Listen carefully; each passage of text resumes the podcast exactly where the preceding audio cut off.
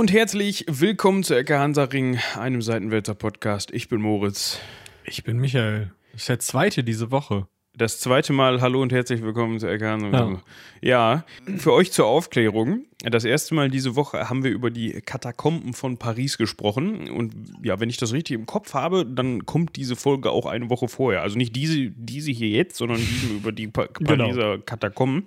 Das heißt, hört auch da gerne rein, hört auch gerne in die, ich wollte gerade überletzte sagen, aber nein, schönes Wort. Die davor halt zum Sterben in Rom. Genau, das ist so ein kleines Konglomerat aus zwei Folgen zum Todsterben. Die sind zum Todsterben langweilig, die kann man sich da mal gönnen. Nicht, nicht. überhaupt nicht. Ich, also ich glaube, ähm, das ist so ein, so ein, weiß ich nicht, unterschwelliger so, so, so ein Best-of oder so sind unsere Todsterben-Folgen eigentlich, weil ich finde die 138 auf der Anklagebank schimmeln auch immer noch turbo-lustig. Ja, wenn es darum geht, dass irgendwer dahin scheidet, dann finden wir das fancy Art und Weise finden wir es immer lustig. Ja. ja.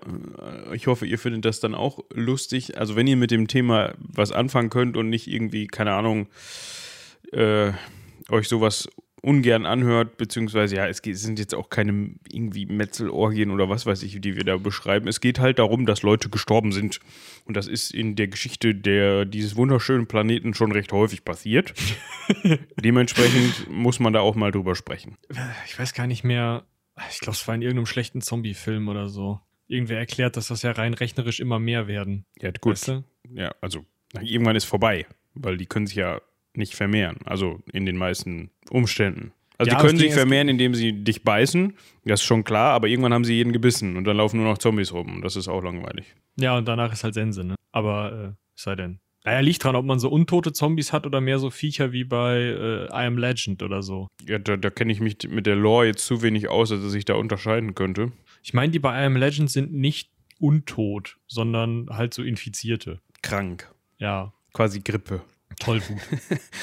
ich habe I Am Legend nur einmal gesehen und dann habe ich die Szene mit dem Hund gesehen und dann habe ich als Hundebesitzer gesagt, das ist ein Scheißfilm. Ciao. Ich habe den tatsächlich auch nur einmal gesehen. Äh, die Szene mit dem Hund ist mir auch aufgefallen. Ich habe aber keinen Hund, dementsprechend war das nicht so wild für mich. Ähm, kannst du John Wick gucken? Das geht. Okay. Weil das ist so am Anfang und dann denkt man sich so, hat jeder Einzel von denen verdient.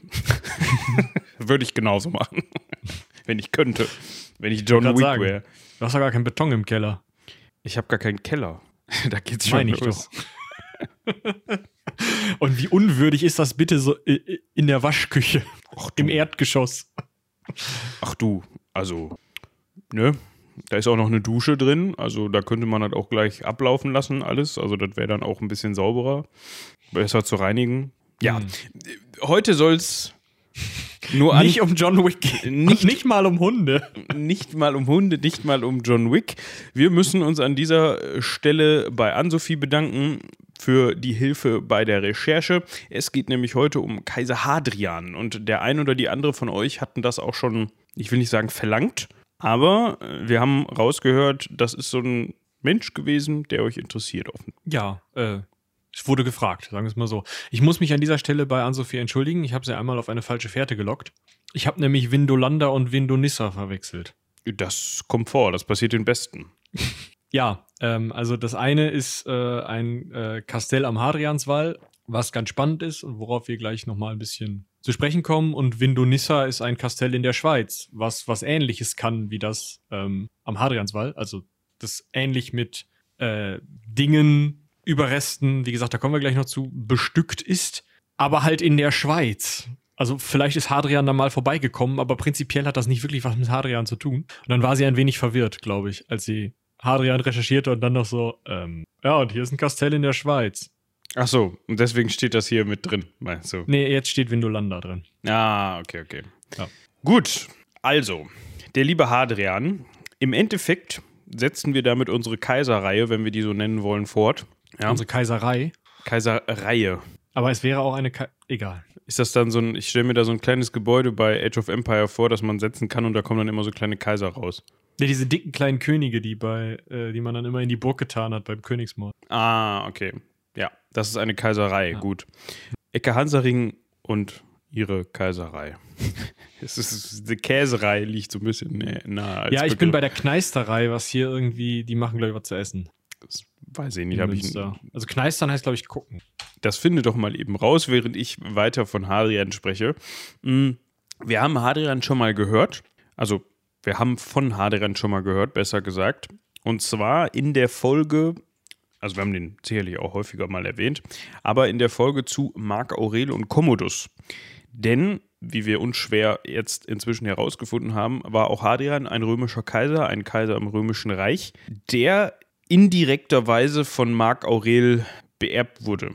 Ja, also im Sinne von des Amtes wegen. Ich bringe mich hier in Teufels Küche mit meinen Formulierungen. Wir wissen, da war noch einer dazwischen, aber dann kam relativ schnell Marc Aurel und ähm, Hadrian und Marc Aurel äh, kannten sich auch definitiv. So nämlich. Also, wann ist der Schwierig. gute Mann, wann hat der gute Mann das Licht der Welt erblickt? Am 24. Januar 76. Ja, also ich finde das ganz spannend, weil wir nähern uns so langsam, ne? Der Null. Der Null. Dum, dum, dum. Ja, das heißt, am 24. Januar 76 kann es noch Menschen gegeben haben, die nicht, also die Jesus quasi nicht mitbekommen haben, aber ihr wisst, was ich meine. Auch wieso? Da könnte da einer zum Beispiel 82 geworden sein. Aber ich glaube, eine Jebus Christoph-Folge werden wir auch noch machen.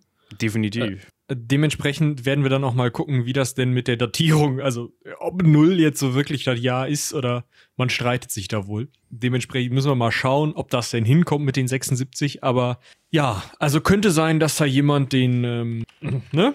Heiland einiger Leute gefunden hat.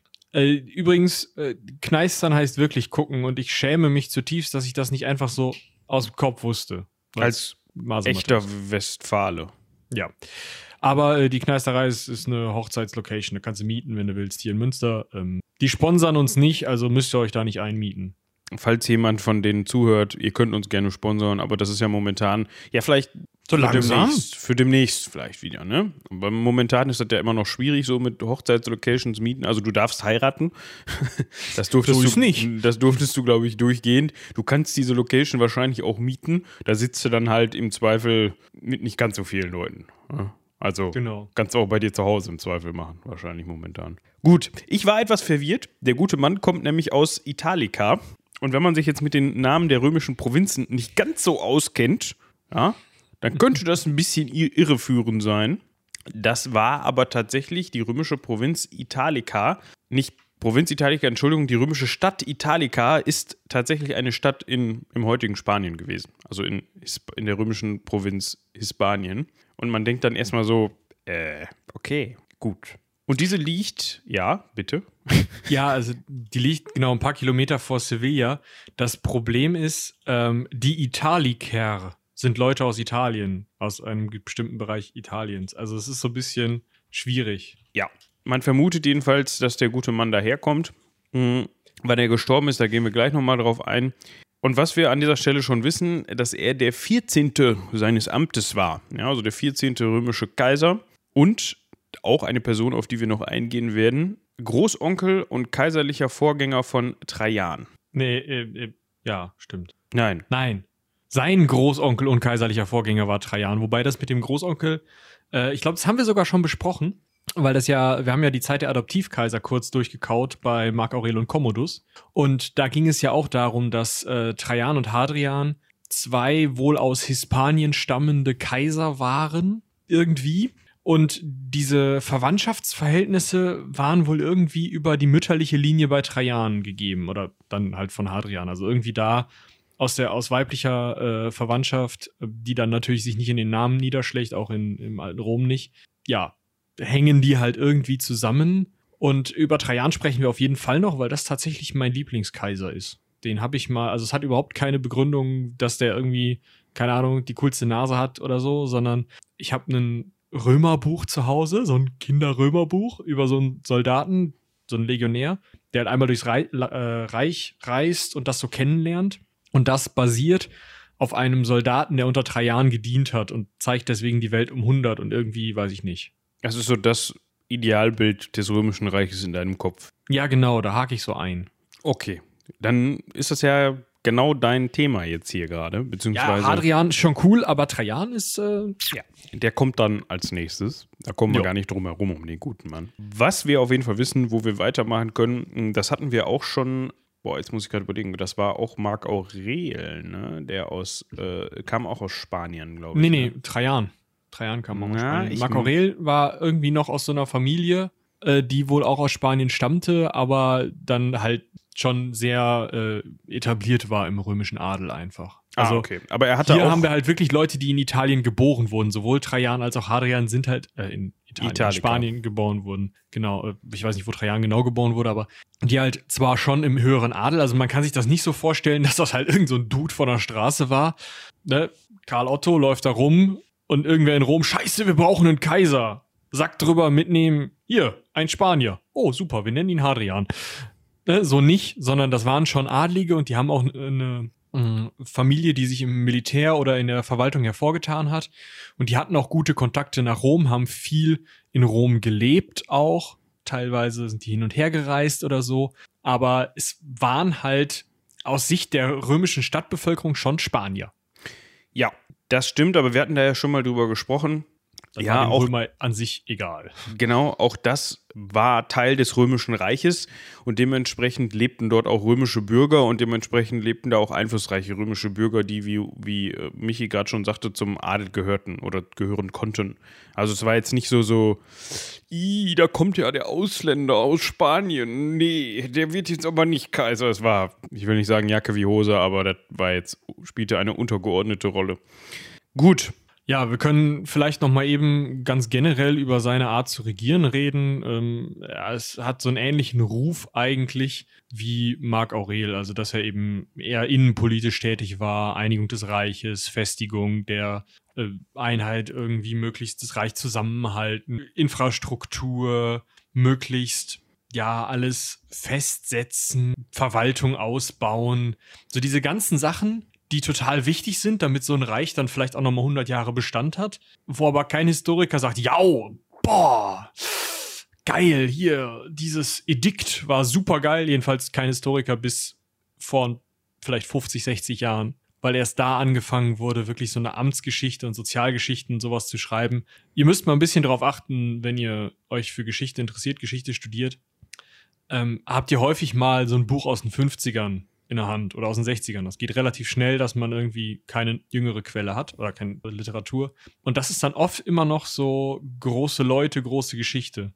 Oder wenn man, wie ich jetzt, zu, zu neuerer Geschichte im Moment forscht und so die Könige und Kaiser der vornapoleonischen Zeit durchgeht, da wird so oft von irgendwelchen Militärs aus dem Ersten Weltkrieg oder von vorm Ersten Weltkrieg irgendwas über einen Anführer geschrieben, der der große Zampano war. Ja, da wurde sowas nicht gut, äh, nicht besonders viel erforscht, aber zum Beispiel hier ein Edikt, das Ediktum Perpetuum von Hadrian, ist ein ganz wichtiges, mh, ja, ein ganz wichtiger Impuls fürs Justizwesen. Also man hat die Verwaltung damit einfach besser organisiert.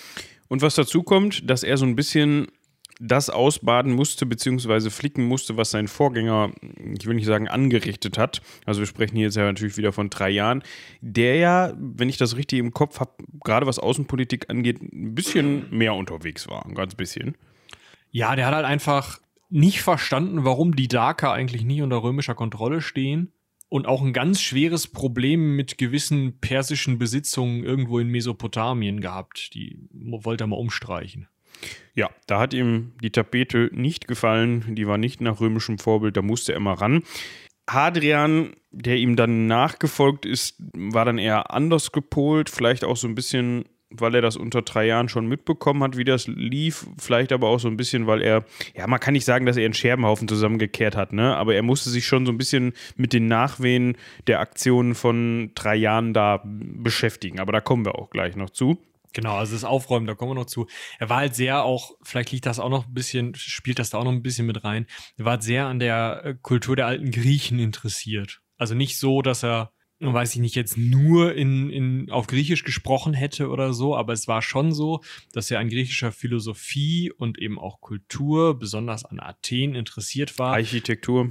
Architektur, ja, zählt ja irgendwo mit zur Kultur. Ja.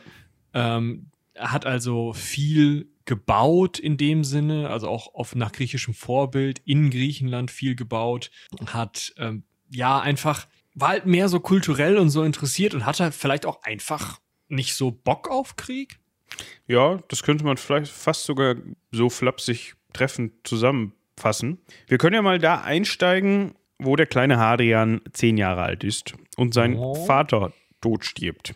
Nein. Ja. Der hatte nämlich den Rang eines Prätors. Das ist ja schon mal ganz gut, ne? Das ist ja also äh, unter Konsul, wenn ich mich recht entsinne, an den Cursus Hono- Honorum. Den könnten wir eigentlich auch mal irgendwann durchgehen, aber das ist, das ist halt wirklich trockene Verwaltungsgeschichte. Ja, ich glaube, das können wir höchstens vielleicht mal in einer Folge so mit einflechten, dass wir einfach mal die Ränge da so ein bisschen durchgehen. Ist ja auch jetzt an der Stelle egal, das ist schon ein recht hohes Rang. Äh, Genau. ein recht hohes Rang. Ein, Genau. ein recht hoher Rang. Man kannte den halt in Rom. Also, wenn du in Rom gesagt hast, hier, das ist Hadrians Vater, dann haben alle gesagt, wer ist Hadrian, aber den Vater kenne ich. Ja, So. der Prätor da. Und das bedeutete für Hadrian, dass er einen neuen Vormund braucht. Und da kam er schon direkt unter die, die Vormundschaft sein, des Cousins seines Vaters, und das war nämlich Trajan. Da Trajan jetzt zufällig gerade Kaiser war und wie wir gerade gehört haben, auch recht umtriebig und hier mal umstreichen und da mal wem auf den Kopf hauen, ist das so eine Sache. Er hatte nämlich dann deshalb, weil der viel zu tun hatte, nehme ich an, noch einen zweiten Vormund und zwar den Ritter Publius Acilius Atianus, der ebenfalls aus Italica kam, beziehungsweise dann auch offensichtlich in Italica zu Hause war. Und das traf sich ganz gut, weil dann konnte nämlich der kleine Hadrian in Italica bleiben.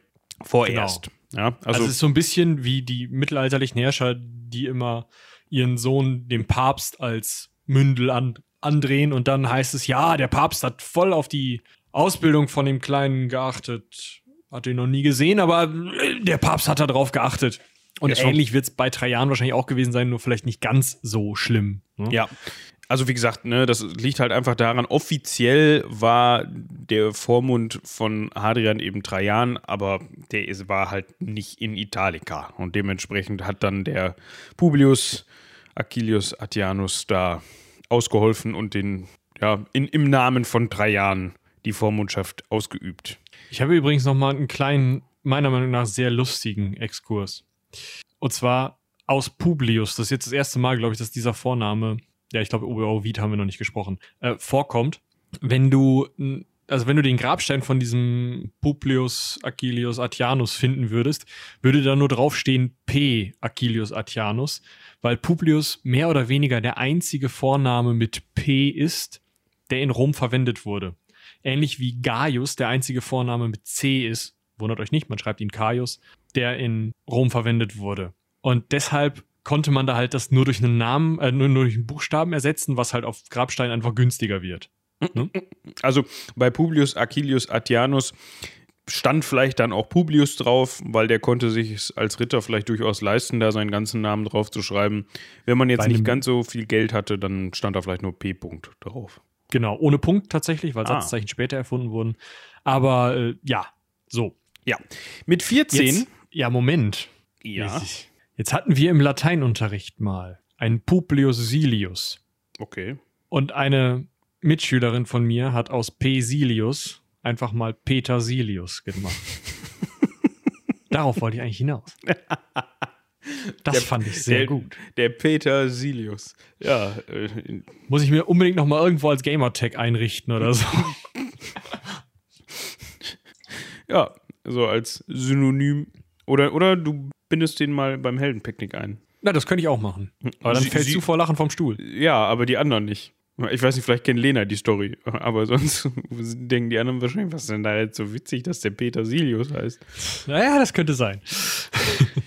Gut, Ja, also wir haben einen 14-jährigen Hadrian, um da mal wieder von Peter Silius. Ge- Genau, inzwischen ist der Bengel 14, durchläuft neben einer militärischen Grundausbildung natürlich auch eine verwalterische Grundausbildung.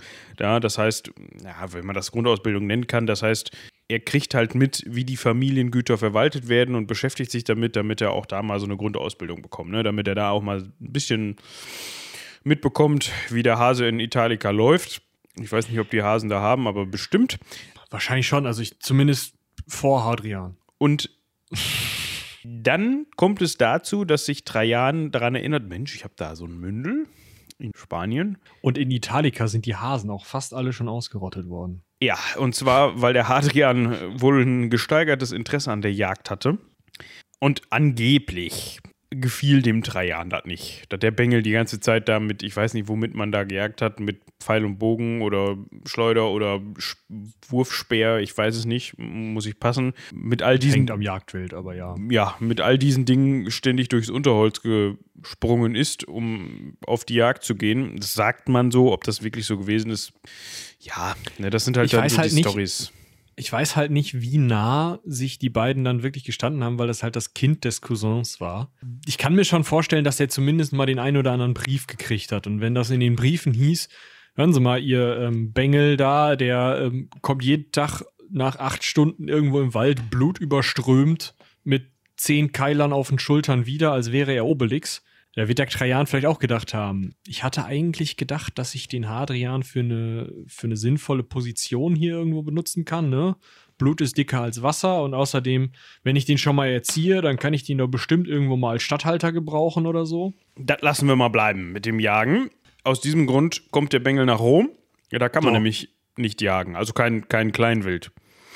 Nur im, im übertragenen Sinne, wenn ihr wisst, was ich meine. Dementsprechend ist als, jetzt muss ich mal gerade überlegen, der Cousin von Trajan war Hadrians Vater. Genau. Was ist denn dann unabhängig von seiner Vormundschaft Trajan für Hadrian und andersrum? Ist das der Großonkel und Großneffe? Nee, Großonkel ist es ja nicht. Weil das wäre ja der Onkel der Eltern. Mhm. Ich weiß nicht, ob es für diese familiäre Beziehung eine überhaupt ein. Wort gibt. Sehr gut.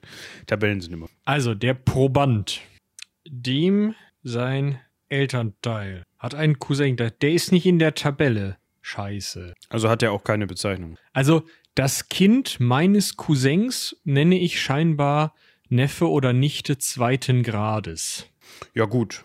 Dann ist er Ich Cousin hätte das im Zweifel, also ja, zweiten Grades. Cousin, ja, oder, oder halt Nichte, also Neffe und dann ist Onkel zweiten Grades. Aber ja, Onkel zweiten Grades, oder nicht? Oder doch? Ich weiß nicht. Also bei uns in der Familie ist das tatsächlich auch schon mal vorgekommen. Also, also es kommt noch vor, die leben noch. Äh, und wir nennen das Großcousins und Großcousinen, also Kinder von meinen Cousins und Cousinen. Aber ich kann mir auch vorstellen, dass das einfach falsch ist. Das kann sein. Das Ihr könnt uns ja mal eine Mail schreiben. Falls irgendwelche Ahnenforscher oder Ahnenforscherinnen unter euch sind, die sich da durch dieses Netz durchgepopelt haben, und zwar weiter als das mein Bruder, das Mama und das Papa. Ähm, bitte. Schreibt uns, uns das Mail. da. Rumlabern.seitenwälzer.de, ihr kennt es inzwischen. Damit Michi auf der nächsten Familienfeier dann auch mal auf den Tisch hauen kann und sagen kann, so, du bist gar nicht mein Großcousin oder meine Großcousine. Und dann gucken die und sagen, wie? Ja, du bist nämlich mein Cousin zweiten, äh, zweieinhalbten Grades. So. Und dann Und bricht dann er. wenden sich alle wieder dem Bier zu und machen das. Das bleibt trotzdem Großcousin. Ja. ja. Was ist mit Hadrian passiert weiterhin? Ah, Wir schweifen schon wieder so ab, ne? Ja, ich weiß gar nicht. Der Hadrian, entweder ist der Hadrian nicht so spannend oder wir haben zu viele andere Themen im Kopf, die da dran anschließen. Der ist einfach so spannend, dass er so viele Verknüpfungen aufweist, denen wir nicht widerstehen können. Wir machen mal weiter damit, dass er tatsächlich dann nachdem, also sein, sein, sein Werdegang ab dieser, dieser Reise nach Rom ist nicht so hundertprozentig aufgedeckt. Ja, was wir auf jeden Fall wissen, dass er Militärtribun geworden ist, also eine militärische Laufbahn eingeschlagen hat bei diversen Legionen. Ja, er war war unter anderem bei einer Legion, äh, die in Budapest, im heutigen Budapest stationiert war, unterwegs und er war auch in, in äh, Niedermösien eingesetzt bei einer anderen Legion und als Militärtribun auch noch äh, im heutigen Mainz unterwegs.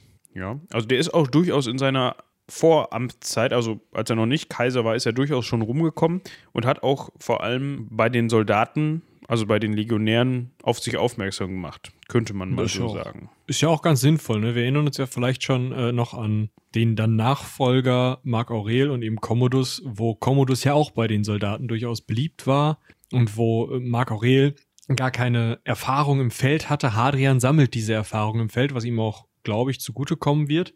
Obwohl er das vielleicht nicht immer nutzt, aber ne, wenn mal nötig, könnte er es. Was ich ganz interessant finde, scheinbar hat er zu diesem Zeitpunkt, da ist er also 16, 17, 18 Jahre alt und vielleicht ein bisschen älter, hat er schon Ambitionen. Also fängt schon an, um die Gunst des Kaisers zu buhlen mit anderen Leuten, die zum Beispiel dem Ehemann von Hadrians Schwester, einem Lucius Julius Ursus äh, Servianus, Servianus, der Statthalter in, also bei Mainz, in Mainz war, also in Germania inferior, also in Germanien.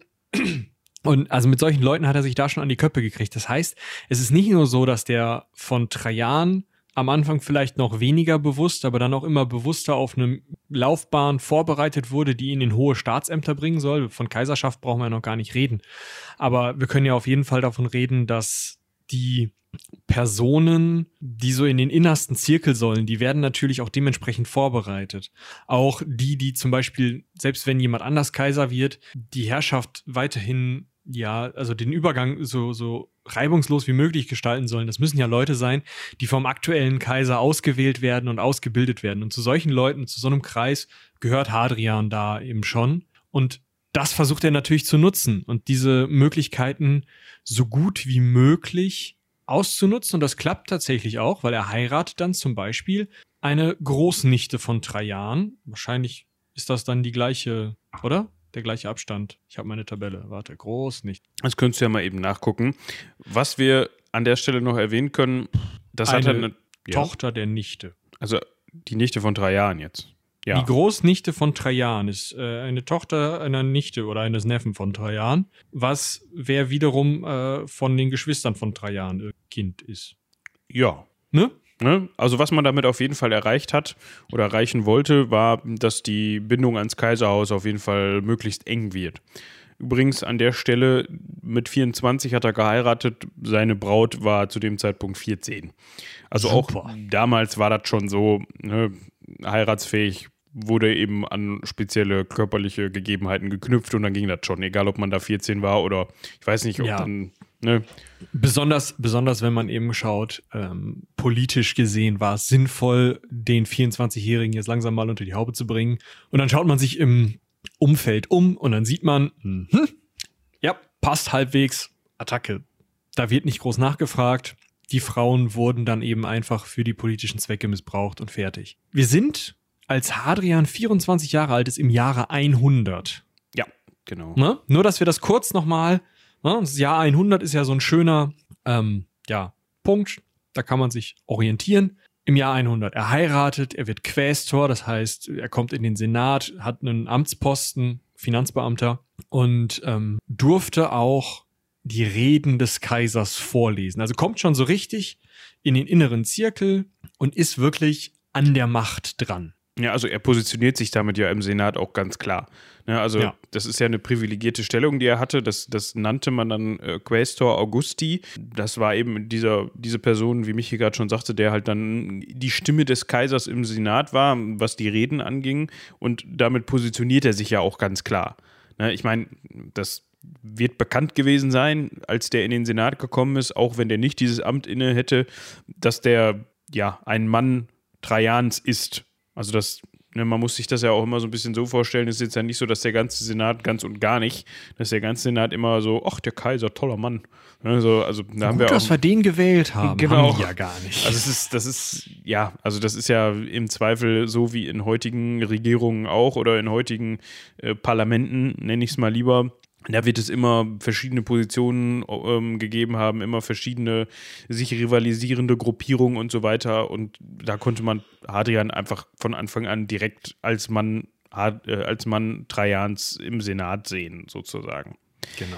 Ja, ja. wir kommen zum militärischen Teil, ne? Also ich glaube, das wird das, das militärischste, was wir heute machen. Ja. 101 nach Christus. Wir haben eben schon über die Daker gesprochen gab es einen römischen Feldzug gegen den Dakerkönig äh, Decebalus. Und auch da ist Hadrian ja, für den Kaiser im Stab des Kaisers tätig.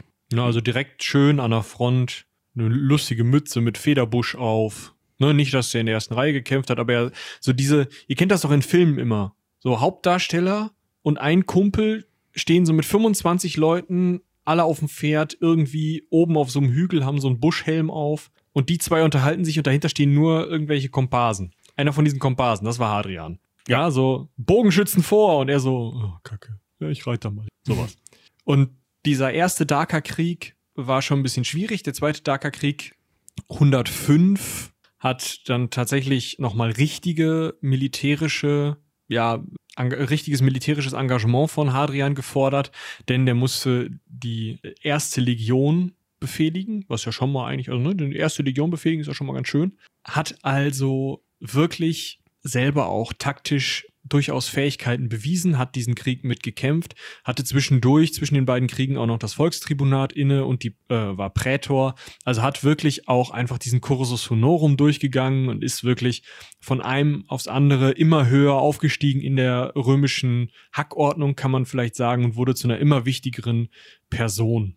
Ja, und für seine militärischen Leistungen, ja, auch während der beiden Dakar-Kriege generell einfach, hat er von Trajan einen Diamanten bekommen. Ja, und oh. den hatte der schon von Nerva bekommen, äh, seinem Vorgänger, also Vorgänger von Trajan. So, also, no, der hat den also auch ganz klar, also da geht es wahrscheinlich weniger darum, boah, du bist jetzt hier, mm, so ein Diamant wird einiges an Wert gehabt haben, aber da geht es vor allem um Gunstbeweis. Ne? Also er kriegt direkt genau. vom Kaiser für seine Leistung Zwinker, Zwinker einen Diamanten, so im Sinne von, ja, dich mag ich aber ganz besonders. Ne?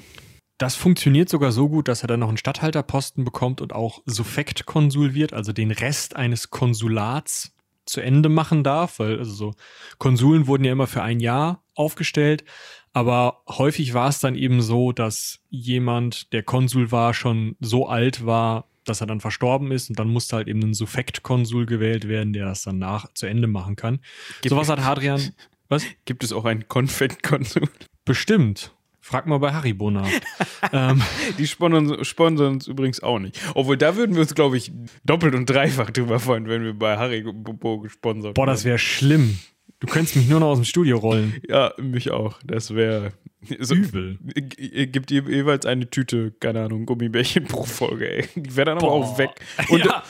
und geräuschtechnisch. Und unhörbar, weil die ganze Zeit so num, num, da drin wäre. Ja, das wäre nicht so gut. Gut. Aber also es heißt nicht, dass ihr uns nicht sponsern dürft, ne? Ja. Ja. Wir also machen dann auch gerne so ein Tasting oder sowas. Ja, oh, voll die gute Idee.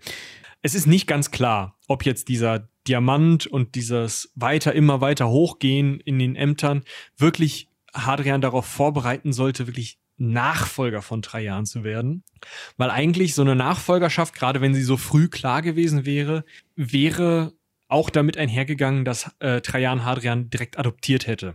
Weil wir sind da in der Zeit der Adoptivkaiser, davon haben wir ja schon gesprochen, und der Nachfolger wurde immer vom Vorgänger adoptiert. Und wenn Trajan jetzt gesagt hätte, dieser Zehnjährige, der sich etwas zu sehr mit Jagd beschäftigt, gefällt mir. Ich möchte den als Nachfolger haben. Dann hätte er den da vom Fleck weg adoptieren können. Ja.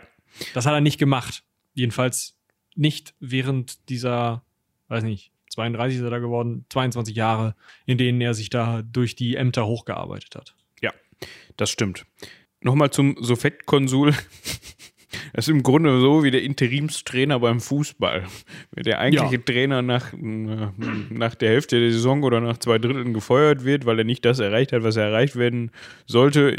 A, dass mal ein Fußballtrainer vorzeitig verstirbt, in dem Bereich sind wir noch nicht.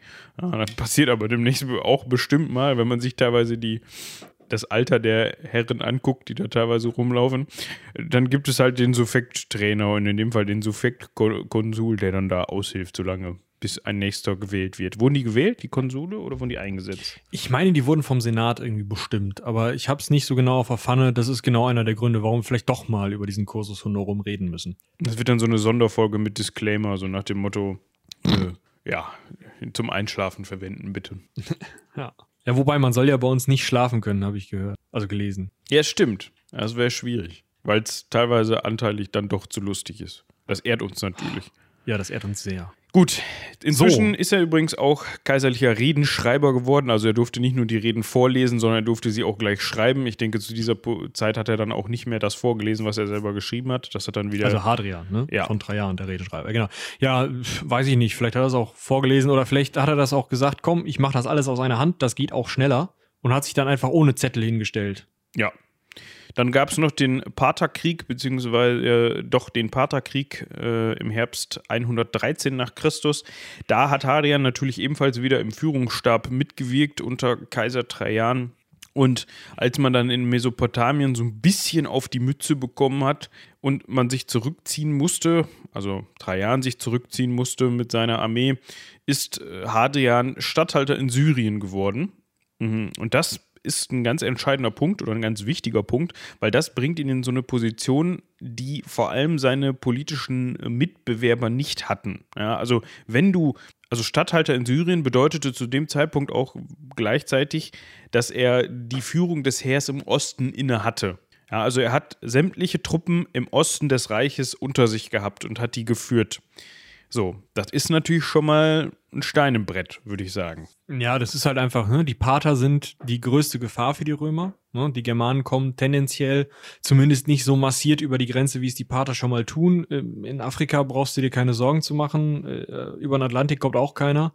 Dementsprechend die Feinde, die wirklich was ausrichten können, sitzen tendenziell entweder im, äh, in Pannonien, also irgendwo Donaukante, Richtung Balkan da, aber da hat man gerade erst den Dakan auf die Mütze gehauen und eben in Mesopotamien und weiter in Persien eben die Pater in dem Fall, das hat sich dann immer mal verändert, aber diese Leute sind eben die allerstärksten Gegner Roms und das heißt, da sitzen die allerstärksten, die allerkampferfahrensten und die allerkampferprobtesten Truppen. Und diese Truppen kriegt er jetzt unter seine Fuchtel und zwar auch noch mit dem äh, mit der Statthalterschaft, die die meisten dieser Legionen unter seiner Hand hat. Das ist schon mal, ja, ein Stein im Brett kann man das nennen. Also das ist schon ziemlich ordentlich. Dieser ganze, diese ganze Mesopotamien-Veranstaltung ging übrigens so weit, dass man teilweise spekuliert, ob da nicht sogar Provinzen aufgestellt werden sollten in Mesopotamien. Ne? Also wenn ihr euch das Römische Reich vorstellt, das ist noch mal echt ein Stück weit weg. Also der Trajan war schon relativ erfolgreich. Das Ganze, ja, ist doch die größte Ausdehnung, oder? Unter drei Jahren. Unter drei Jahren ist die größte Ausdehnung, genau. Ja. Aber da kommen wir dann auch noch zu, wenn wir drei Jahren selbst besprechen. Und also wenn man mich fragt, jetzt so als ne, Teilzeithistoriker, dann kann man jetzt spätestens ab diesem Zeitpunkt, vor allem weil, weil Trajan dann auch noch zwei weitere hohe, hohe Offiziere, ich sage jetzt mal, aus dem Machtzirkel entfernt hat, ähm, kann man ab diesem Zeitpunkt schon so ein bisschen sagen, okay, also da hat der Trajan den Hadrian definitiv schon als Nachfolger so ein bisschen ins Auge gefasst. Also er hat sich das vielleicht noch so ein bisschen offen gehalten, weil er hat ihn zu diesem Zeitpunkt immer noch nicht adoptiert und wir wissen aus vorangegangenen Folgen, dass das nötig war, mehr oder weniger nötig war eigentlich oder so gemacht wurde. Warum ist so die Frage, vielleicht zum einen, also Trajan selbst ist dann relativ krank geworden später. Das könnte ein Grund gewesen sein. Zum anderen könnte es aber auch daran liegen, dass er einfach Schiss gehabt hat, okay, wenn ich den jetzt adoptiere, dann hat der schon so viel Macht, dass er mich jederzeit vom Thron stoßen kann. Dass er das deswegen so nach dem Motto, okay, der wird sowieso irgendwie Kaiser, aber wir müssen das jetzt ja nicht früher herbeiführen, als es nötig ist, quasi. Was ja. wir noch sagen können, dass Hadrian selbst aber auch durch das Zutun von Freunden und Verbündeten, die ihren Einfluss haben spielen lassen, diese Posten erreicht hat ne, und so weit nach oben geklettert ist in dieser ähm, Amtshierarchie der römischen. Ja. Äh, wir können auch einfach vielleicht das mit der Adoption so ein bisschen eher, sagen wir mal, positiv für Trajan sehen und können sagen, vielleicht wollte der sich sozusagen absichern, dass er sagt, wir schauen mal, ob der Trajan, äh, ob der Hadrian es wirklich bringt geben den lang, dem langsam immer mehr Macht und wenn er sich dann bewiesen hat hier auch nochmal mit der, mit der Militärführung im Osten, dann nehmen wir ihn mit nach Rom und dann adoptieren wir ihn in Rom vor den Augen des Senats. Das bringt natürlich nochmal noch mal einen Arsch voll Legitimation, das hilft einfach nochmal richtig. Das Problem war aber, auf diesem Paterfeldzug ist Trajan schon erkrankt und er hat es gar nicht mehr so richtig bis Rom zurückgeschafft. Das heißt, auf, auf dem Weg zurück musste oder ist er dann eben auch verstorben und dementsprechend musste Trajan auf diesem Weg zurück dann Hadrian adoptieren. Und naja, also diese Adoption auf dem Weg zurück, da haben halt viele von Hadrians Verbündeten, ne? Dieser ganze, wir haben ja gerade schon gehört, der ganze innere Machtzirkel war so ein bisschen gereinigt, gesäubert worden. Man hatte so ein bisschen die ernsthafteren Rivalen Hadrians aussortiert und dann waren irgendwie nur noch Leute und ein Kammerdiener da, nur noch Leute, die Hadrian gefielen und eben dieser Kammerdiener, die bei dieser Adoption anwesend waren. Und dann ist dieser Kammerdiener dummerweise noch so irgendwie Grippe. Ja, der ist auf jeden Fall weggekommen, drei Tage später. Huch. Wie jetzt genau, woran, ist auch nicht so wichtig. Der war auf jeden Fall tot. Dementsprechend konnten nur die Männer von Hadrian bekunden, bezeugen, yo, der Trajan hat ihn natürlich adoptiert. Also geht ja gar nicht anders. Ne? Wir waren dabei, wir haben es gesehen. Der Kammerdiener auch, der hat uns das noch erzählt, dass er das gesehen hat. Ja, aber der ist jetzt, äh, der wollte baden gehen und da war so ein reißender Fluss und ihr wisst, und weg. Blöd. Wir haben ihm noch gesagt, er soll das nicht machen. Gut, dann haben wir ihn reingeschubst und ihm noch Steine an die Beine gebunden, aber das habt ihr jetzt nicht gehört. Ja. Offiziell hat Hadrian am 9. August 117 von seiner Adoption erfahren und am 11. August dann vom Ableben seines Adoptivvaters. Also so, so, so gewonnen, so zerronnen, wenn man so möchte. Ja, hat man einen neuen Vater und zack, ist er wieder weg. Aber das war, fand er in dem Moment, glaube ich, jetzt. Er war so semi-berührt, würde ich es, jetzt es sagen. war aushaltbar, glaube genau. ich. Genau. Was kann aber auch sein, dass beide äh, Informationen in einem Schreiben waren. Also, ja, du wurdest adoptiert und der Adopteur ist tot, aber du bist jetzt Kaiser. Glückwunsch. Ja. Dass das getrennt ver verkündet wurde. Also, dass am 9. August gesagt wurde, hey, hier, äh, meine Legionäre, ich bin adoptiert worden vom Kaiser, sorgte dafür, dass die, äh, dass die Legionäre jetzt am 9. und 10. August hingehen konnten und sagen konnten, okay, der ist vom Kaiser adoptiert, das heißt, er wird jetzt Junior-Kaiser.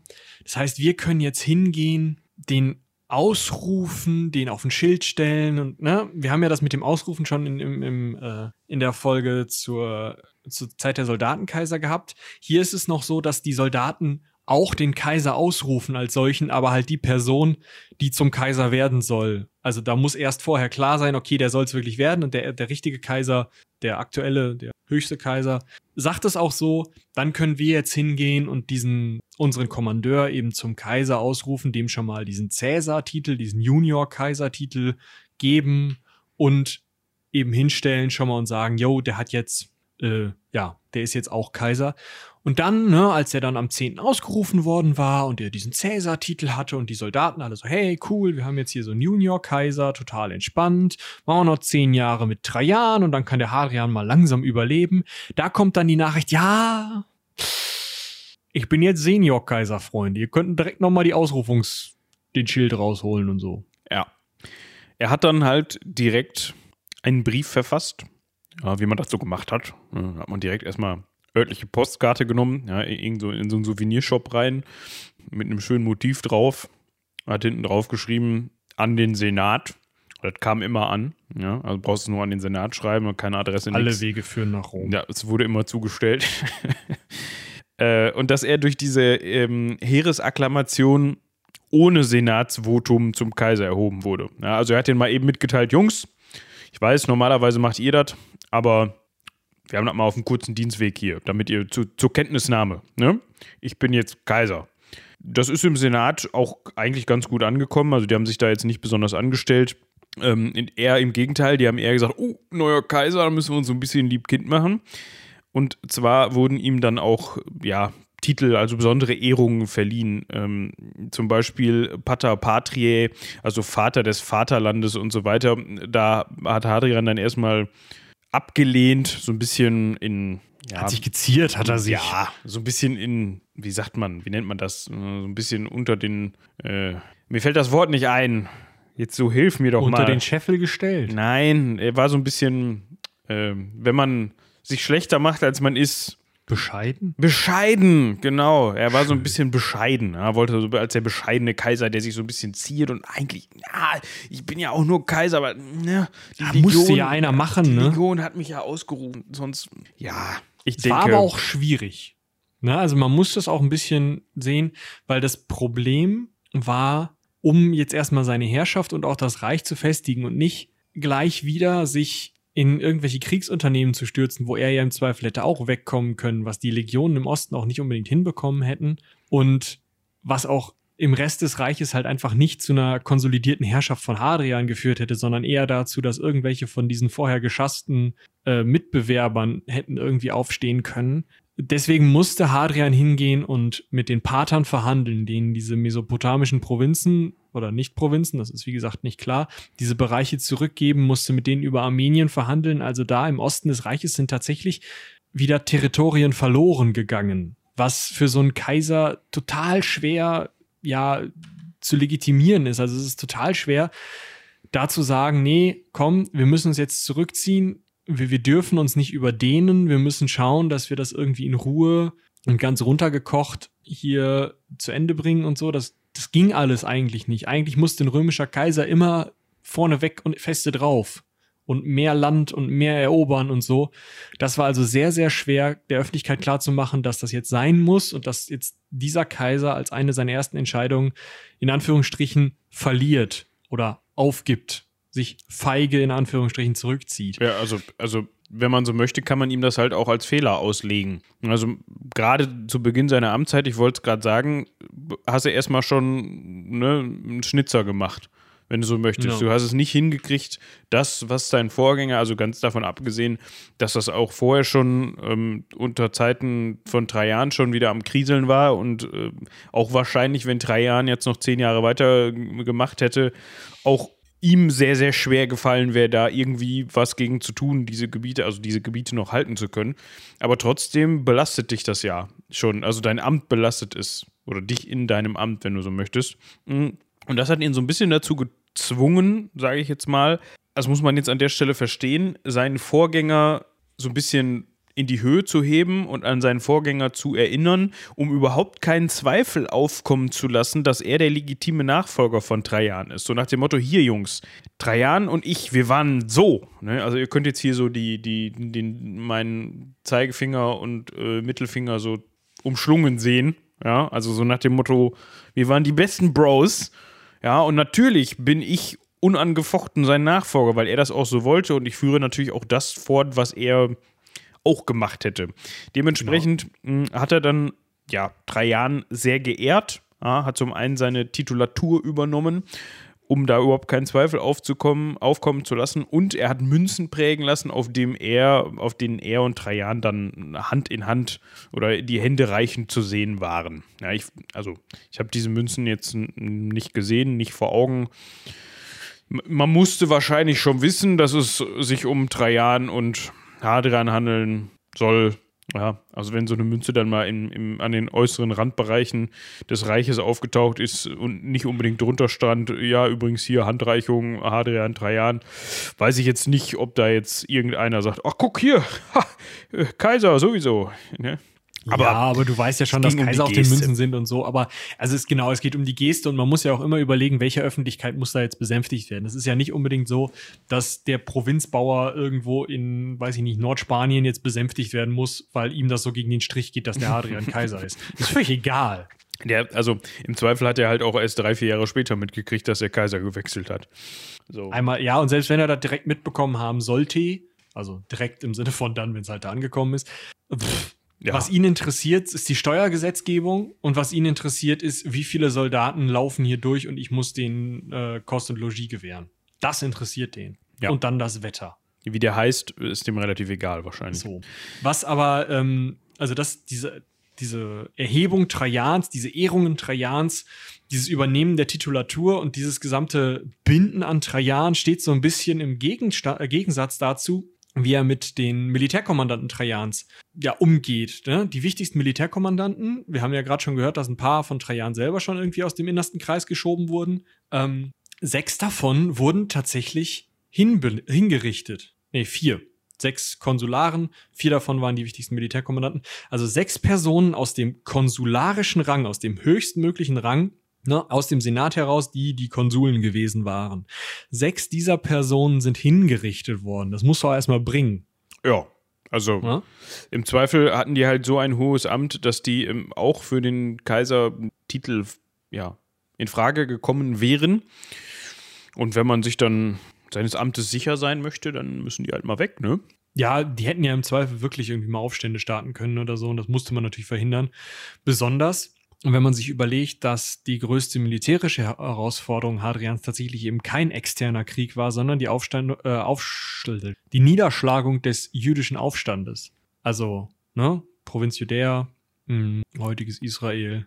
Müsste man eigentlich auch nochmal gesondert drüber sprechen. Müsste man eigentlich, genau. Das ist, den nennt man gerne den zweiten äh, jüdischen Krieg oder den dritten jüdischen Krieg, je nachdem. Je nachdem, wen man fragt.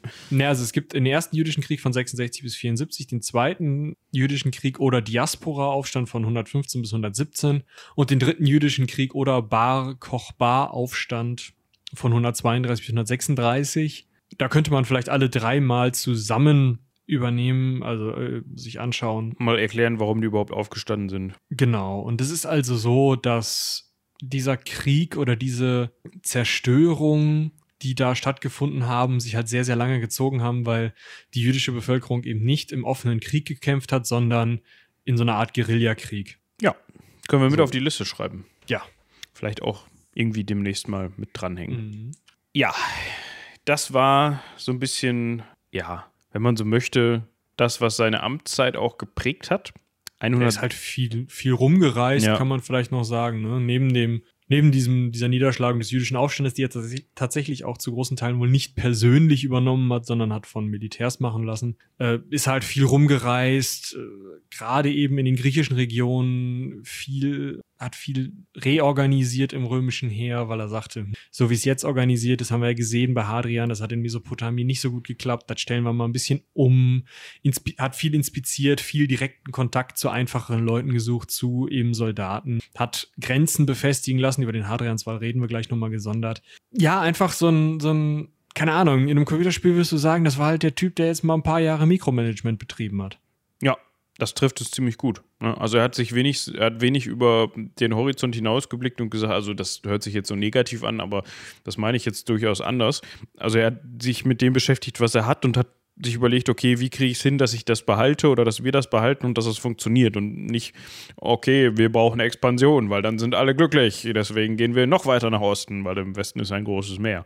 Ja, also das war halt so, ist glaube ich relativ verständlich geworden. Das ist das ist so sein Ding gewesen und da musste er sich auch zwangsläufig mit beschäftigen. Wir haben schon gehört, also das haben wir am Anfang so ein bisschen gesagt, Trajan hat ihm da keinen Scherbenhaufen hinterlassen, aber ich sag mal, im in gewissen Bereichen der Fensterscheibe gab es schon Haarrisse oder Risse. Steinschlag.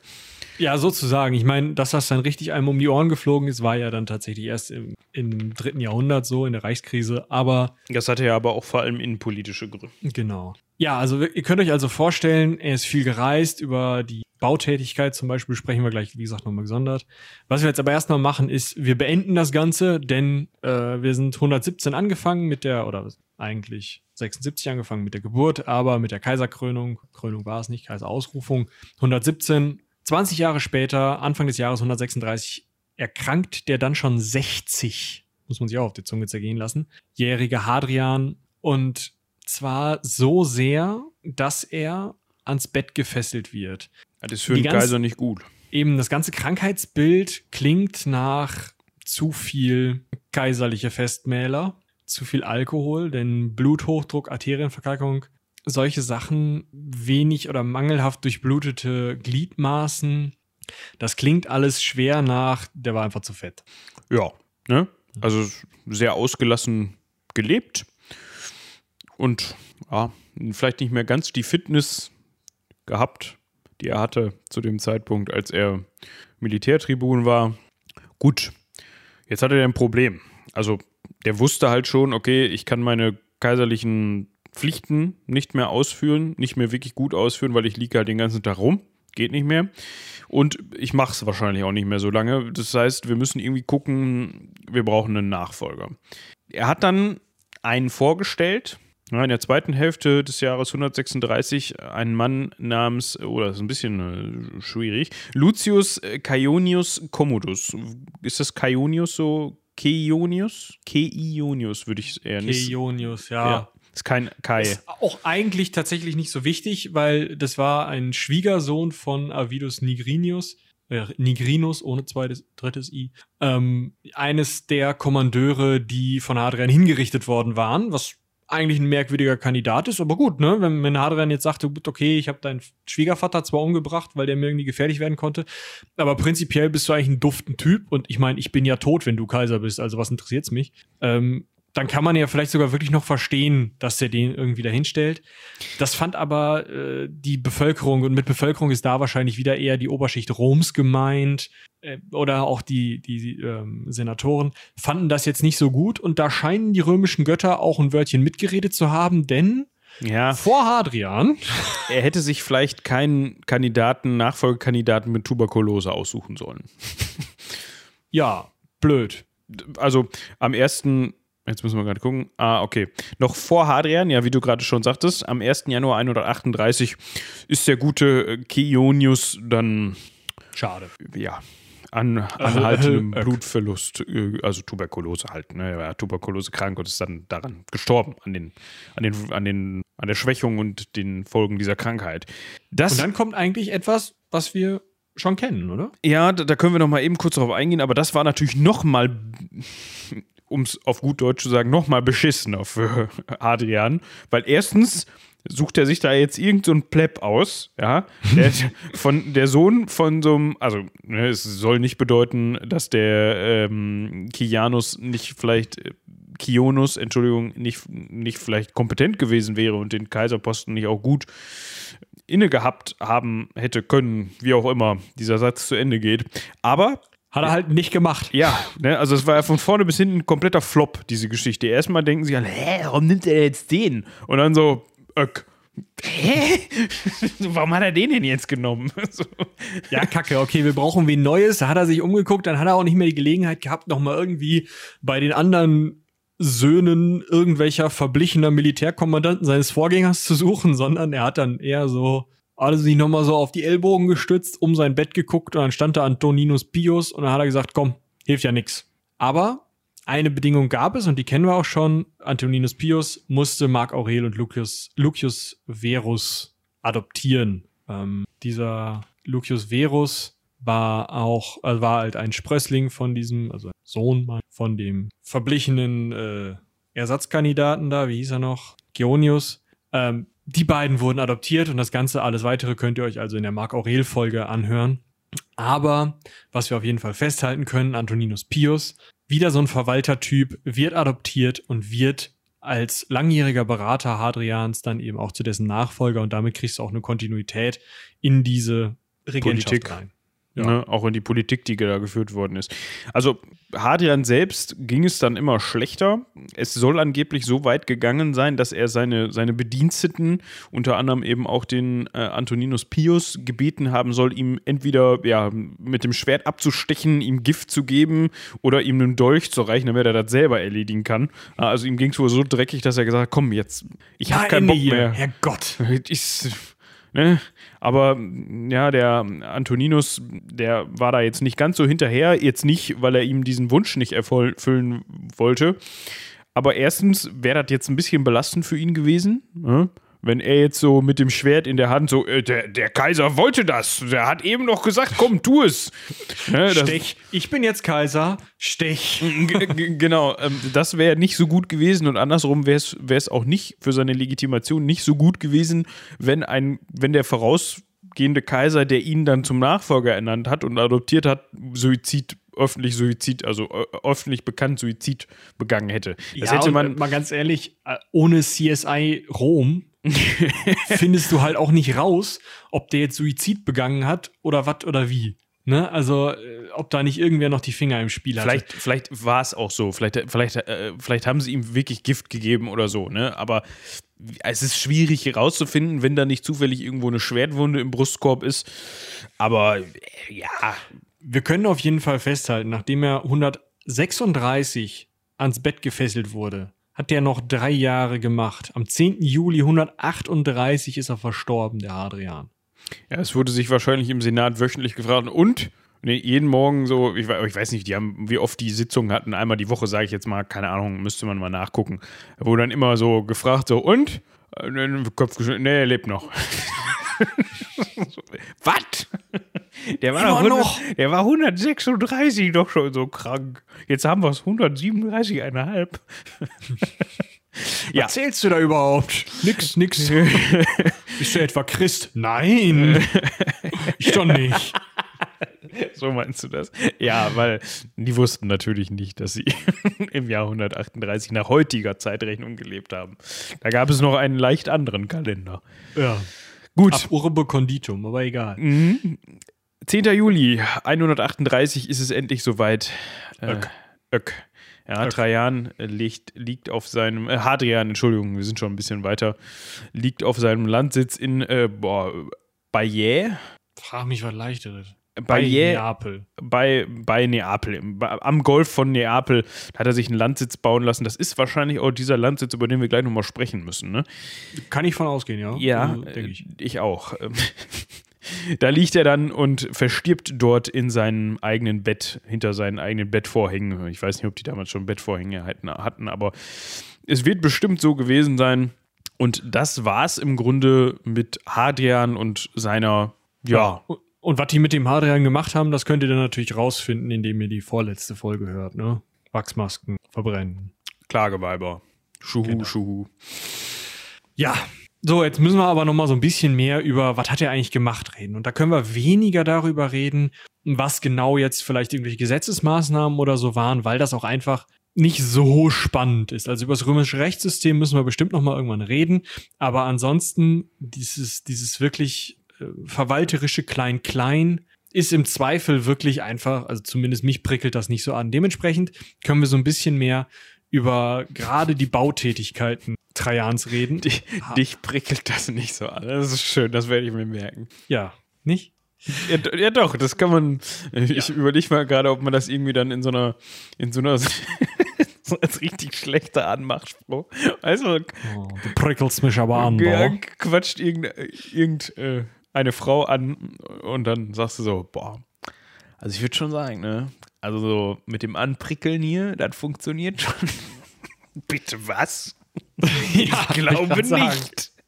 Entschuldigen Sie, gehen Sie bitte weg. Genau. Security. Ja, da wirst du dann auch mal von der Security angeprickelt, glaube ich.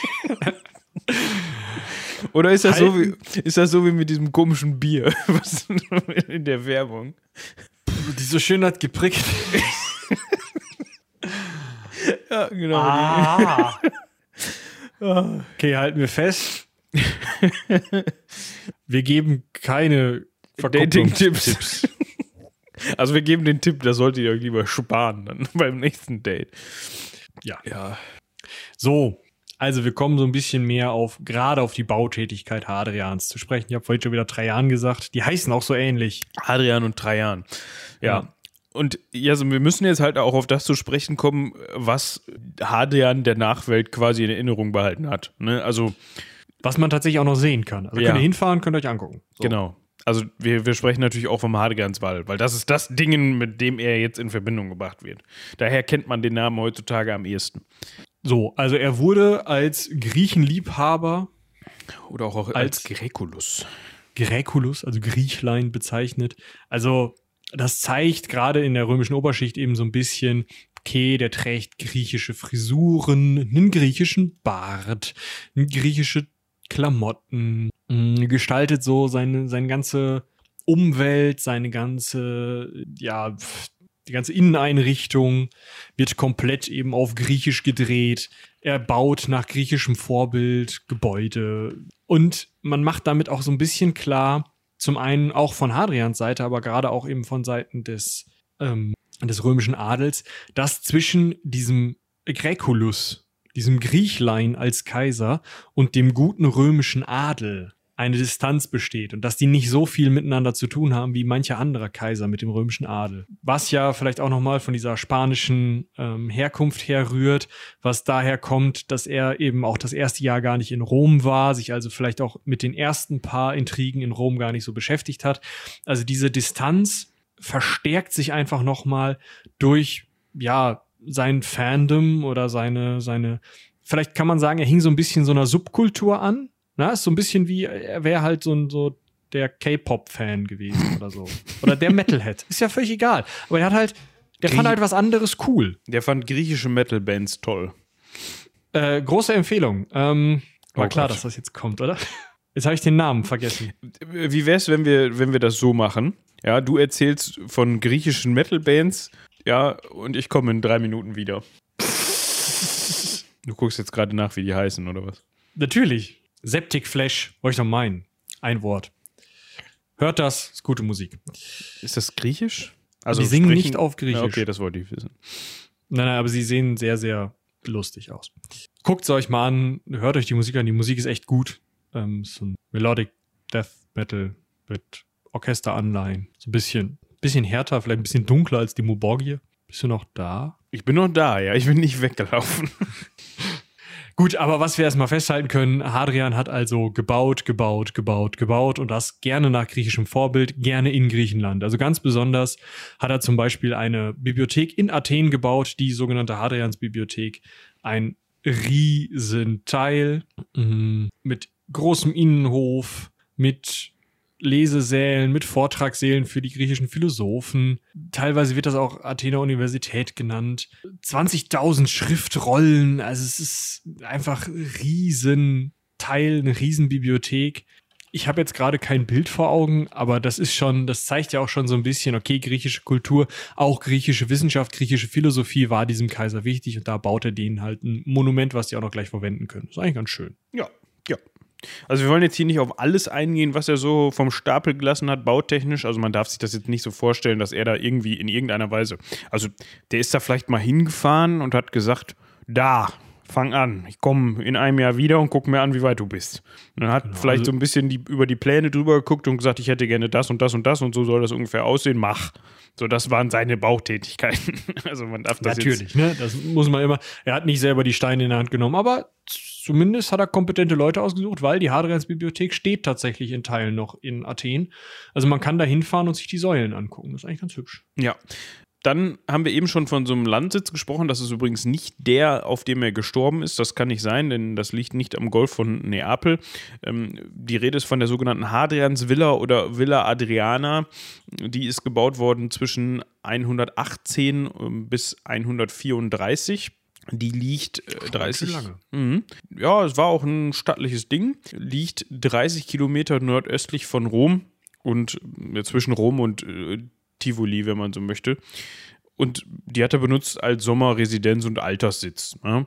Also, das, ich denke mal, die war auch schon zwischenzeitlich bewohnbar, nur er hat sie wahrscheinlich immer erweitern lassen und noch pompöser. Und mh, die soll eine sehr, ja, eindrucksvolle Palastanlage besessen haben, also einen sehr großen Garten mit Grünflächen und so, mindestens 125 Hektar. Und wenn man mal so ein Hektar vor Augen hat, dann weiß man, 125 Hektar, das ist verdammt groß. Also da kann man schon. Da sind Seen. Ja, also da kann man schon mal öfter sich aufhalten in seinem Garten und auch verschwinden und sowas. Das ist auf jeden Fall ähm, ja, wenn man so möchte, eine relativ bedeutende Geschichte, weil vor allem dann später auch im 15. Jahrhundert wurde die gerade ja für barocke Gartenanlagen oft als Vorbild verwendet. Ne? Also da hat man ge geguckt, okay, hier Adrians Villa, der hat das damals schon gemacht, machen wir jetzt auch so. Na, also ihr könnt euch das tatsächlich sogar sehr ähnlich einer barocken Gartenanlage vorstellen. Diese Säulenkolonnaden gibt es immer wieder. Es gibt immer wieder Statuen, die teilweise heute noch stehen, äh, künstlich angelegte Seen, die heute noch stehen und so. Also ihr könnt da tatsächlich wirklich auch hinfahren und könnt euch noch das angucken. Und große Teile davon sehen jetzt nicht mehr aus wie ein frisch bestellter Garten, aber man erkennt an den Ruinen durchaus noch, was das für ein Riesenklopper war. Was aber das, glaube ich, ja, eigentlich fast das bekannteste Gebäude ist, das aus Hadrians Zeit, vielleicht auch aus Trajans Zeit, aber eher aus Hadrians Zeit, noch steht, ist das Pantheon. Ich weiß nicht, ob ihr das kennt. Viele kennen das spätestens, wenn man mal ein Bild davon sieht. Das ist nämlich das über 1700 Jahre lang größt, der größte Kuppelbau der Welt gewesen. Ja? Von 125, 128 nach Christus sowas bis, ich gehe mal davon aus, äh, das amerikanische äh, Kongressgebäude gebaut wurde oder die neue Peters, der neue Petersdom, ich weiß es nicht genau. Das weiß davon. ich auch nicht. Aber das ist ein Riesenklopper und das ist halt einfach eine 2000 Jahre alte Kuppel, die immer noch steht. Ja, vielleicht habt ihr mal den Film, jetzt muss ich überlegen, Illuminati geguckt, da läuft, ähm, wie heißt er? Äh, Tom Hanks. Tom Hanks, ich wollte Tom Cruise sagen. Tom Hanks heißt der gute Mann, da äh, mit seinem Anzug durch und äh, ist, hetzt sich ab und macht äh, Speed Sightseeing in Rom. Da äh, laufen die auch durchs Pantheon. Ja, also wenn ihr mal in Rom seid, dann guckt euch das Pantheon an, guckt euch diese Hadrians-Villa an und wenn ihr dann schon mal dabei seid, könnt ihr euch auch noch Hadrians äh, Mausoleum angucken.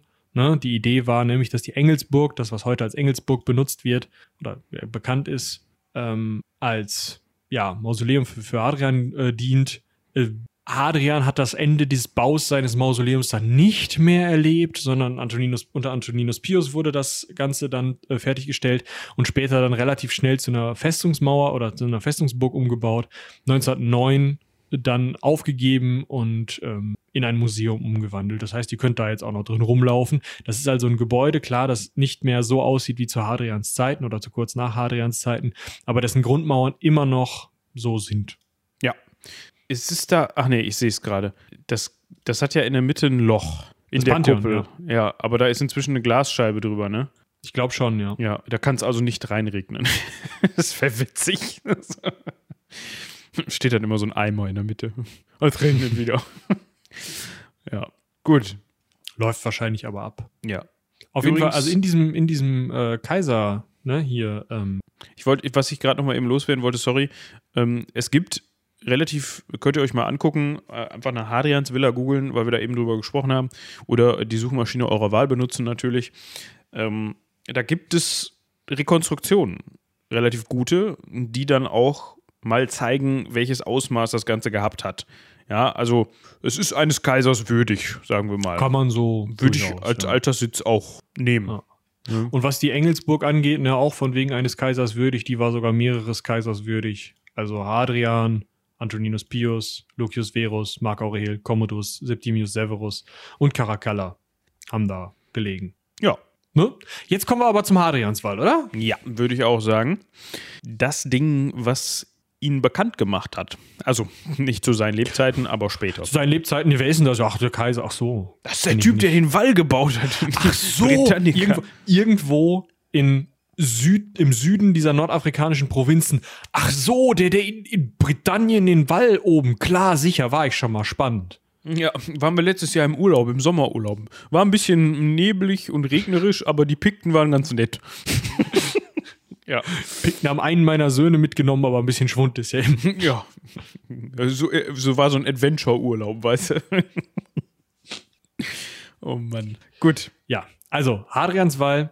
Man nennt ihn auch den britannischen Limes. Ja, Limes müssen wir auch nochmal drüber sprechen, steht schon auf der Liste. Das ist das, was ich auch gemacht hätte, wenn mir Pikten aus Schottland auf den Pin gegangen wären. Einfach zumachen. Ja.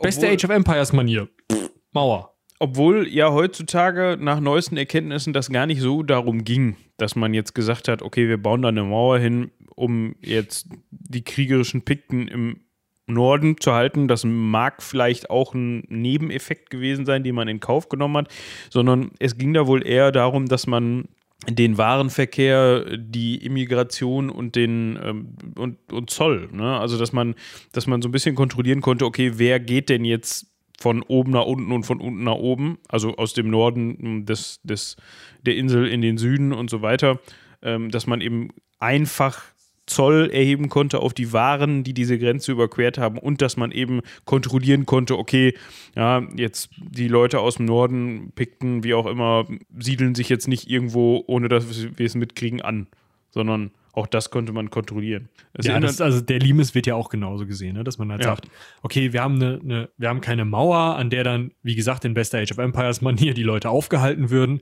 sondern es ist mehr so ein, da sind so Türmchen oder in dem Fall jetzt Kastelle, da kommen wir gleich noch zu, und dann guckt man mal und dann kommen da die Germanen oder die Pikten, also der Feind eurer Wahl, kommt dann an und man sieht, ah, das ist eine große Armee.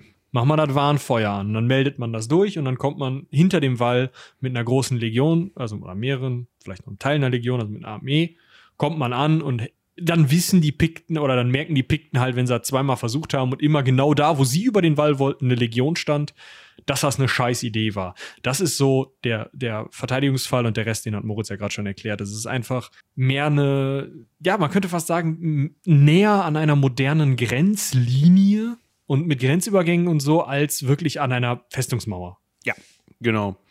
Ist übrigens seit 1987 UNESCO-Weltkulturerbe. Da hat man sich dann 87 auch mal überlegt, was können wir denn dieses Jahr mal nehmen? Oh, schon was älter, aber komm, Hadrianswall, kriegt den Schön. Stempel. Gut. Scheiße, ist der Stein runtergefallen. Wir können noch mal so ein paar Hard Facts äh, dazu nennen. Ja, Ja, Der Länge, ganze- Breite, Höhe, bitte. Genau, gebaut wurde das ganze Ding zwischen 112 und 128. Jetzt muss ich mal gerade nachrechnen. Seine Villa, die Bauzeit seiner Villa war also größer als die des Hadrians. also länger gedauert, seine Villa zu bauen. Ja. Ähm, wir haben, wo haben wir es denn? Da 117,5 Meter Länge, nicht Meter, sondern Kilometer. Kilometer, ja. Ja, Meter wäre ein bisschen kläglich, hätte jetzt wenig Leute aufgehalten. Meistens so 2,5 bis 3 Meter breit und 5 Meter hoch. Ja, das Wallvolumen von 1,6 Millionen Kubikmetern. Kubikmeter. Das war die 3 dahinter. Das ist jetzt eher, ja, das ist jetzt Spatenhumor, ne? Ja, also wer immer Und das weißt auch du, was auch hat. Spatenhumor war? Die Holz-Gras-Soden-Konstruktion, weil man musste immer ausbuddeln, so einen Wall, und dann hat man das so aufgeschüttet und dann mit Holz verstärkt und dann Grassoden, die man ausge... Egal. Entschuldigung, ich gehe. Weil Spaten, der Ja. man halt dann, ja, okay. Ja. Also ein Großteil dessen war halt eben, es gab Wälle und Gräben. Äh, ein, eine Wallkonstruktion war tatsächlich aus Steinen aufgeschichtet, aber gegen oder um das Ganze halt zu verstärken, das hat man auch am Limes gemacht, wurden halt zum einen Patrouillenstraßen aufgebaut, aber eben auch Wälle und Gräben ausgehoben. Ja, ne, also man hatte dann die sogenannten Meilenkastelle, die sich dann, äh, ich weiß nicht, ob es wirklich gleichzusetzen ist mit dem heutigen, mit der heutigen Meile. Eine römische Meile. Wie viel Also ist das? Sind, warte, das finde ich raus, red du mal weiter. Hm, Also, das waren halt eben so sehr kleine, ja, wie kann man sich das vorstellen, wenn man das ganz laienhaft ausdrücken ähm, möchte, äh, kann man sagen, das waren so ganz kleine Mini-Burgen, die in diesen Ja. Wall eingelassen waren. Also das, die waren wirklich nicht groß. Ich kann nur empfehlen, euch da mal Fotos von anzugucken. Die gibt es ja auch noch, ähm, also nicht diese Kastelle selbst, aber man kann die, die Umrandung dieser Kastelle noch sehen. Da waren dann Platz für ganz oder für kleine, wenige Wirtschaftsgebäude, also Unterkünfte eher, ähm, wo die Besatzungen, die Legionäre dieser Kastelle dann ähm, leben konnten. Aber die waren jetzt, boah, 30 mal 30 Meter lang oder sowas. Ne? Also die Ja, fast ähm, noch kleiner. ja. Also, das war wirklich, das war halt diese Meilenkastelle, alle 1,5 Kilometer. Eine römische Meile sind ungefähr ähm, 1,5 Kilometer. Ähm, war das eben eine Möglichkeit, durch den Wald zu kommen. Das heißt, es war so eine Art Zollstation und Meldestation, um halt auch klar zu machen, hier geht's bitte durch den Wall. Hier können wir eure Waren verzollen und wenn ihr ankommt, dann sehen wir das, denn jede Meile, alle 1,5 Ki- äh, Kilometer, ist eben auch so ein Wachposten mit einem Wachfeuer, der eben Meldung machen kann und den, den anderen Kastellen, dann diesen anderen Wachkastellen eben Meldung macht und das fünfte Kastell oder so ist dann sowas wie das Kastell Vindolanda, über das wir jetzt noch reden. Also ein Ort, an dem wirklich große Gruppen von also Soldaten, also wirklich eine, ähm, ja, eine Legion unterwegs war, inklusive Hilfstruppen und so weiter. Also da, wo du halt wirklich Soldaten in der Menge hattest, dass du Leute aufhalten konntest. Ja, genau. Und warum äh, sprechen wir jetzt noch über Vindolanda? Mhm, Das hat einen ganz einfachen Grund. Das ist, das liegt übrigens in der Nähe der Gemeinde ähm, Baden-Mill oder Henshaw in Großbritannien. Das ist übrigens. oh Wunder. Das ist Nicht in der Schweiz. ja, das sagt hier jetzt äh, nicht ohne Grund, die Schweiz. Das liegt in der Grafschaft, in der heutigen Grafschaft Northumberland. Ja, dort ist das zu finden. Da oben. Also der Hadrianswall ist ja auch an der schmalsten Stelle oder fast der schmalsten Stelle zwischen Schottland und England. Das haben wir vielleicht noch nicht gesagt, aber das ist eben die Verteidigungslinie, die man da ziehen kann. Und äh, Vindolanda war eben eins der wichtigsten Sicherungs- und Überwachungs- ja, oder Kastro Kontrollkastelle für den Hadrianswall. Es war schon vorher vorhanden, aber eben in der Zeit des Hadrianswalls war das als Reiterkastell das, was die schnellen Eingreiftruppen gestellt hat. Also das heißt, wenn im Hadri auf dem Hadrianswall irgendwo eine kleine Gruppe, die zwar zu groß für die 10, 15 Mann, die in so einem Meilenkastell waren, aber zu klein dafür, dass man eine ganze Legion mobilisiert, ankam und über den Wall gekommen ist, dann hat man eben irgendwie 50 Reiter losgeschickt, die eben aus Vindolanda kamen und die haben dann diese Eindringlinge platt gemacht und wieder über den Wall zurückgescheucht und im Zweifel noch eine kleine Expedition gestartet und zwei Dörfer niedergebrannt oder so. Da waren schon echt viele Truppen vor Ort. Da waren auch Fußsoldaten vor Ort und auch nicht zu knapp. Das war also durchaus auch eine, eine Masse von Soldaten, mit der man rechnen musste, die also auch wirklich größere piktische Überfälle abwehren konnten. Was aber der Punkt ist, warum wir darüber reden müssen, ist, dass hier in Vindolanda die meisten Täfelchen, so ähm, Holztäfelchen, das, die, die könnt euch die so ein bisschen vorstellen, wie, wie so Schreibtafeln, die man aus alten Filmen aus der Schule kennt. Oder so mh, eine sehr flache Butterbrotsdose vielleicht. Also ja, es sind halt, es sind zwei Seiten oder es konnten noch mehr Seiten sein, aber im Endeffekt zwei Seiten, ungefähr A5, ein bisschen kleiner, ähm, die ein, also die aus Holz waren, wo der Rand ein bisschen erhoben war und der äh, Mittelteil eingetieft. Und in diesem eingetieften Mittelteil lag Wachs und da hat man drauf geschrieben. Und wenn man da mit einem Griffel aus Metall drauf geschrieben hat, hat man hinter dem Wachs auch meistens noch das Holz mit eingeritzt. Dann konnte man das zuklappen und konnte das dann immer noch lesen. Und man konnte es aber auch wieder platt drücken und hatte dann wieder eine glatte Wachsoberfläche oder man macht es heiß, hatte wieder eine glatte Wachsoberfläche, konnte wieder das reinschreiben. Das hat sich wahrscheinlich wieder hinten reingeritzt aber war ja egal, man hatte ja das Wachs drüber, das konnte man wieder platt machen. So, und diese Teile sind in Vindolanda massenhaft weggeschmissen worden. Die werden auch überall anders massenhaft weggeschmissen worden sein, aber in Vindolanda sind die überliefert. Und dadurch hat man dieses ganze Zeug, was hinten durchgedrückt wurde, durch dieses Wachs, hat man noch. Und kann das, daran. Das Wachs nicht mehr, aber das Holz. Genau, aber eben das durchgeritzt. Das ist so ein bisschen wie, als hätte man die Pappe noch, die bei eurem College-Block hinten drin ist und ihr schreibt immer sehr, sehr drückend mit dem Kugelschreiber. Ja. Ne? Und das, also ein bisschen wirr alles. Was auch noch ist, wenn die Dinge als Briefe verschickt wurden, was durchaus gemacht wurde. Also man hat die aufgeklappt, hat reingeschrieben, hat die zugeklappt, zugeknotet und außen ins Holz den Namen des Adressaten reingeritzt. Und dann hat man das jemandem mitgegeben, der das zu jemandem gebracht hat. Ja, das ist so ein bisschen, so ein bisschen wie diese, wie diese roten Mappen, äh, Korrespondenzmappen bei Behörden. Ich weiß nicht, ob man die so nennt. Kennt man, hat man vielleicht schon mal gesehen. Bei Ämtern und so werden die viel benutzt, wo man dann außen 37 Namen drauf hat, die schon durchgestrichen wurde. Und wenn man das an, ein, an eine neue Person weiterreicht mit irgendwelchen Unterlagen drin, dann schreibt man den neuen Namen wieder drauf. So. Genau so. So hat man das auch gemacht. Und das heißt, wir haben jetzt dank dieser Täfelchen in äh, Vindolanda, in Vindonissa, deswegen habe ich die auch verwechselt, gibt es auch welche. Es ist aber in der ah. Schweiz. Das ist in der Schweiz, genau.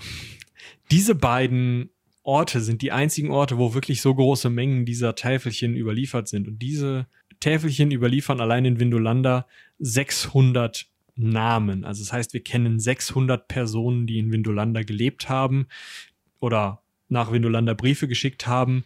Da stehen so Sachen drin wie Sohn von, also Bob Sohn von Peter. Und dann weißt du halt, welche Verwandtschaftsverhältnisse die haben. Dann kannst du halt sagen, okay, wenn ich irgendwo einen Peter finde, könnten die wieder verwandt sein, passt das zusammen und kannst dann teilweise Familienbeziehungen, Verwandtschaftszusammenhänge, ähm, Herkunftsorte, Rang, Freundschaftsbeziehungen, ähm, all sowas kannst du nachzeichnen und kannst so ein bisschen stärker in den Alltag der Leute reinschauen. Also neben militärischen Verordnungen, die da drauf äh, zu finden sind, also irgendwelchen Befehlen oder sowas, sind da halt eben auch wirklich so ein Klein-Klein drin, also Verwaltungsdokumente. Kohorte 3 bekommt zwei Scheffel Getreide, Kohorte 4 bekommt fünf Scheffel, weil die Pferde haben. Ähm, Peter möchte Urlaub für nächsten Dienstag, um zu Bob zu reisen. Ähm, yo, Bob, willst du nicht am Freitagabend vorbeikommen? Wir wollen einen saufen. Sigi, Alter. Bob durchgestrichen, Sigi drunter geschrieben, ab dafür. Weißt du, solche Sachen findet man. Und das ist einfach so ein krasser Einblick. Das ist ja, als würde man WhatsApp-Korrespondenzen finden. Ja. das ist schon, schon wirklich, wirklich spannend einfach. Ja. Und deswegen ist dieses Kastell auch so bekannt, beziehungsweise Vindolanda, Entschuldigung, ähm, sticht so heraus und ist eigentlich das bekannteste Kastell wegen diesen Funden. Das hat man eben an wenigen Stellen sonst so ausführlich äh, rekonstruieren können, beziehungsweise nicht rekonstruieren können, finden, äh, finden können, diese Täfelchen und daher diesen Ablauf dort so rekonstruieren können. Wenn ihr euch das selber mal anschauen wollt, ähm, wir verlinken euch unten eine englische Seite, auf der tatsächlich die Täfelchen digitalisiert sind. Ja, das ist cool. Da muss ja. ich auch nochmal reingucken. Ja, ich schicke dir den Link. Gut, vielen Dank. Das war's zu unserer etwas ausgedehnten, äh, ausgedehnten Hadrians-Folge. Also sowohl über den Mann Hadrian als auch über den Wall, den Hadrians Wall. Der ja auch recht ausgedehnt war. Der war ausgedehnter als der Mann, würde ich sagen. Ja. Und auch äh, ausgedehnter als diese Folge. Also da muss man 117,5 Kilometer, das ist schon, ne, da wäre der Trump schon neidisch geworden. Obwohl ich glaube, der ist, ich glaube, ich glaube, die Grenze, die mexikanische Grenze ist etwas länger als 117 Kilometer. ist, ist, ist auch egal. Es gibt auch noch die chinesische Mauer, die ist auch länger als 100, oder? Ja, die ist länger als 117 schon. Kilometer. Aber der, es, ist, es ist ganz beachtlich. Ne? So im Vergleich, so ein Hadrianswall, der konnte schon was. Gut, wir hoffen, euch hat das Ganze gefallen. Wir hoffen, es hat sich mal wieder ein weiteres Puzzlestück in euer Römer- bzw. Geiser-Puzzle hinzugefügt. Ja, also so nach dem Motto, okay, so jetzt haben wir den, den Hadrian jetzt, und den Trajan haben wir auch drüber gesprochen, können wir jetzt hier äh, unser Bild der römischen Kaiser vervollständigen. Es geht dann irgendwann weiter auch mit Trajan auf jeden Fall.